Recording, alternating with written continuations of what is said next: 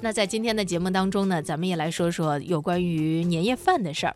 眼下呢，距离春节还有还有一个月的时间吗？没有了吧？有有有一个来一个来月。掐指一算，一个月左右。对，那全国各地的饭店的团圆饭预订呢，就早已经进入到了高峰时段了。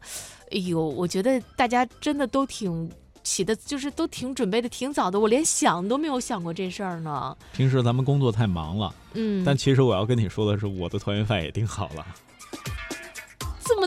我能参加不？来啊！我能带全家来不？再开一桌。呃，就拿北京来举例哈，像北京几个比较有名的饭店，鸿宾楼啊、烤肉季啊，哎，烤肉季是在咱们单位附近那个吗？嗯。这得看他什么时候把广告费交给我们网络化看点。和砂锅居，呃，这个包间的预订率已经超过九成，目前呢只有少量的空桌。那全聚德前门店八到十人的大桌已经是基本订满了。那在上海呢，今年年夜饭的预订量也已经超过了八成，一座难求啊，是很多饭店的常态。其中品牌饭店的座位更是紧张，昆明很多餐厅除夕当天的桌位已经被预订一空。有市民就说，感觉今年订年夜饭就跟网购秒杀似的，晚一步那就没包间儿了。嗯，的确是这样，而且在预定的时候还会跟你提到这个用餐时间，比如说你是两点到四点，比如说你是四点到六点，一般就是两个小时。哎，我想问一下，就是你订的那个是几点到几点呢？呃，具体的时间我好像我我真的有点记不清了，还没有跟人家那个确认是吗？我订的那家好像是这样啊，这个也是跟大家说一下，因为毕竟在外工作，呃，暂时小东还是一个人啊，这是重点啊。你那叫年夜饭吗？不，就先听我说完呢。但是我要为家里考虑嘛，所以我就会订的比较早，选的这个呃饭店呢也是比较有特色。我知道了，你是选的东北的饭店对吧？但是也真的是很难订。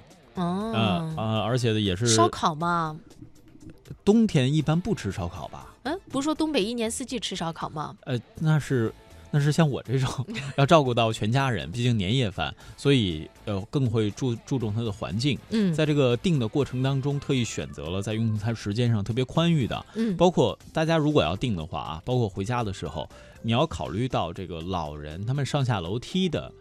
方便程度，因为比比如说年纪真的很大了，你让他爬个两层楼，像我们小伙子似的，咔咔爬上去，哎，我再下来，哈哈，我再爬上去，这不合适，是吧？还有就是菜品的选择上，这也都是。再有一个呢，就是温度啊，这是给大家提醒的。当然，如果说你要觉得自己一个人，比如说你还单身，回去不好意思，你跟酒店说呀，他们那儿有好多就是当天也回不了家的小姑娘，估计也会。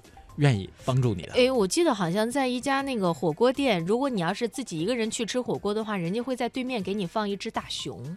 嗯，那是曾经的，现在不放了，因为那个大熊太味儿了，都是火锅的这个味道。你看小东真的是一个特别暖的一个男孩子，如果要是说嫁给这样的男生哈，你说这辈子少操多少心呀？所以还是帮助各位来脱单，知道吗？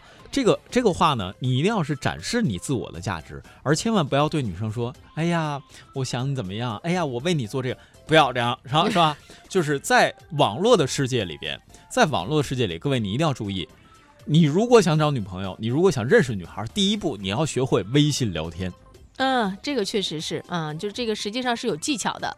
还说回到年夜饭的这个话题，现在很多年轻人呢喜欢在网上通过 app 预约厨师到家中来做饭。像小东这种的呢，到饭店去吃饭也很方便。我不都是被预约了吗？呃，你还会这活呢？这呃，这个秘密啊，秘密，咱一般人不告诉他。呃，据报道呢，目前几款预约大厨到家的 app 上呢，有名大厨的档期都已经约满了。你看小东的是吧？对，就已经没有档期了啊。我有名，但我不是大厨。私厨上门服务平台爱大厨运营经理常欢告诉记者说，他们年夜饭大厨的名额就已经是剩余不多了。嗯。嗯，大一部分的客户都已经预定了，现在的名额都不是特别多了，因为马上也要过年了嘛。离过年不到一个月时间，我们十年前可能半个月、十五天左右就停止预定，所以说像我们这儿基本上都是老客户了，都已经预定两三年的那种，他们今年还是选择我们，所以说他们订的都比较早。而他们的年夜饭服务呢，有三个档次的价位啊，分别是一千八百八十八、三千八百八十八和八千八百八十八元这样三个档位。平常的话，我们是六菜以内是一百五十八块钱的那个服务费嘛。然后像年夜饭的话，我们今年主推的是幺八八八的那个套餐，还有三八八八的。然后稍微高端一点的有那种八千多的，但八千多的就是说预定可能相对于一千多来说要少很多。就它是包含食材，包含厨师，因为过年这段时间的话，嗯，厨师也不是特别好找，因为很多厨师他们也会选择过年回家啊什么的。就人家厨师也过年回家给自己家人做饭了，的确是这样。嗯，从爱大厨提供的菜单来看呢，一千八百八十八元价位的套餐有五个凉菜，十个热菜，像这个红烧肉啊、海白虾呀、手撕鸡等家常菜。那三千八百八十元八元价位的呢，则是六个凉菜，十二个热菜，能吃到像石斑鱼、扇贝等海鲜。那八千八百八十八的呢，就是八个凉菜，八个热菜，还有两份汤羹。食材呢，就包括了像澳洲牛肉、鲍鱼和鹿肉等等这样一些了。嗯，那据常欢介绍说，这些上门服务的厨师来自许多高档的酒店餐厅，在除夕那一天，他们的收入啊可以达到千元哦。嗯，如果好一点的话，像那种厨师手艺啊什么，他个人那一天的话，可能都是一千多以上。就是三十那一天，包括初一啊什么的，一天的收入都会在一千元以上，不然的话留不住他们。我们菜单的话，就像比如说像八千多的菜单，不是说一般的厨师都能做的，肯定是选手艺啊、水平什么的都比较高的厨师，让他去完成这块儿。大家看我行吗？嗯，去操作八千八百八十八元的那一档，关键是留我吃吗？不是，燕儿姐，大过年的。你说你上门给人做饭，再给人八千八百八十八，不合适啊！不是，他是不是应该给我八千八百八十八？呃，如果大家要是嫌请厨师上门太麻烦呢，也可以选择在网上订购半成品。专门提供食物半成品服务的 App 三鲜三二幺 Cooking 的运营总监潘小月表示说，今年他们也推出了年夜饭套餐。我们是一个六到八人份的一个，就是荤素搭配好，有凉菜有热菜。比如说像是呃鲜鲍鱼红烧肉，然后比如说像里面会有一个很大的一个菜是呃广东地区他们叫盆菜，叫做那个全家福盆菜。然后比如说像是品质很好的那种西冷牛肉，基本上就是涵盖鸡鸭鱼肉，然后有荤有素，全部都搭配好，然后的价位应该是五百五百多的价位。这个价位好像还可以哈，五百多六到八个人，比去餐厅吃实际上还是要便宜的。是，的确是这样。嗯，那潘小月说，传统餐厅的半成品呢，都把已经做熟的菜肴进行速冻，然后发往全国各地。那这些半成品呢，只需要简单加热就可以吃了。他们的保质期往往能够达到半年甚至一年。而三鲜三二幺 Cooking 这类互联网餐饮商则提供生鲜的半成品，往往需要用户进行一定的烹调。过程才可以食用。大家回到家是需要，就是一些简单的加工嘛，但是它是是是属于生鲜，而而不是像一般饭馆的一样，像餐厅一样的那种的那种冷冻品。呃，比如说西冷牛这个，就是我们的那个牛肉是全部腌好，然后它的配菜全部都切好，酱汁调好。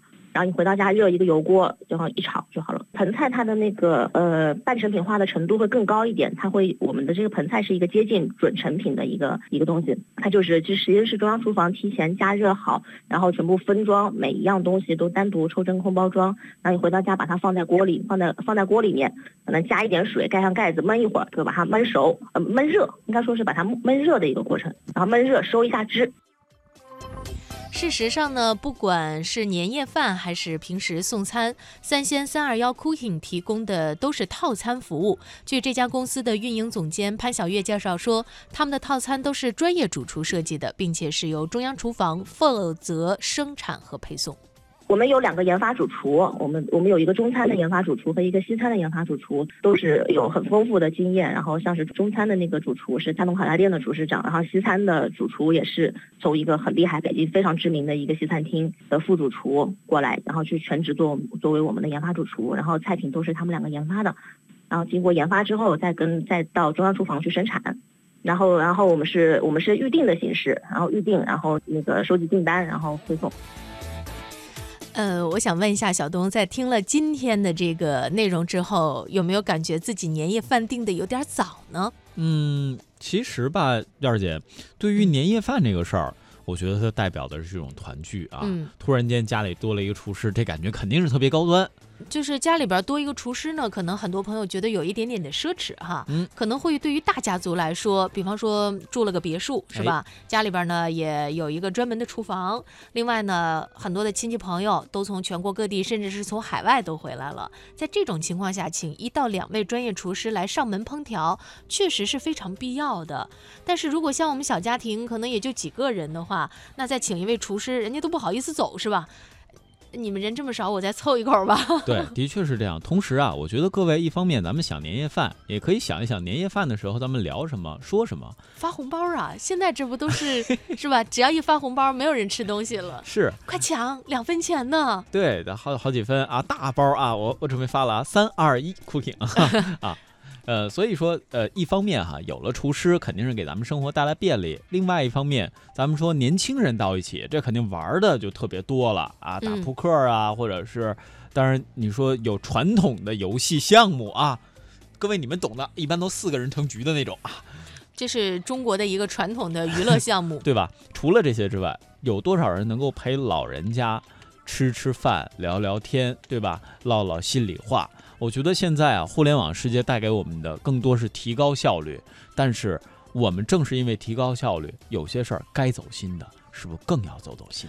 嗯，小东这一点说的挺对的，就是我觉得现在大家生活水平都提高了，可能也不在意年夜饭那一天到底可以吃到的是什么，关键呢就是咱们中华文化的一个传统。另外呢，也是说出外工作或学习一年之后，大家有这么一个机会能聚一聚、见一见、聊一聊，大家一块儿守岁，是吧？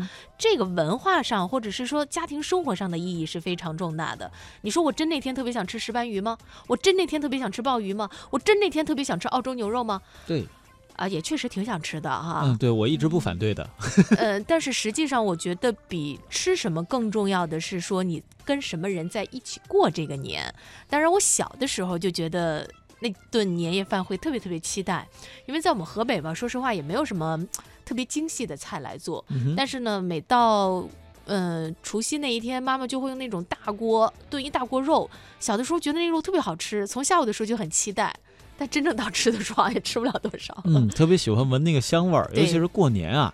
现在其实过的是一个年味儿，嗯，不管吃什么，年味儿咱得让它保留下来。对，这点真的是挺重要的。那么在这里呢，我们也是给大家提供了这样的一些建议哈。如果你要是觉得可以的话呢，请厨师上门是不错。如果要是觉得太麻烦的话呢，也可以预定一些这个半成品。如果要是觉得还是出去吃饭更方便和省事儿，那也是同样可以进行选择。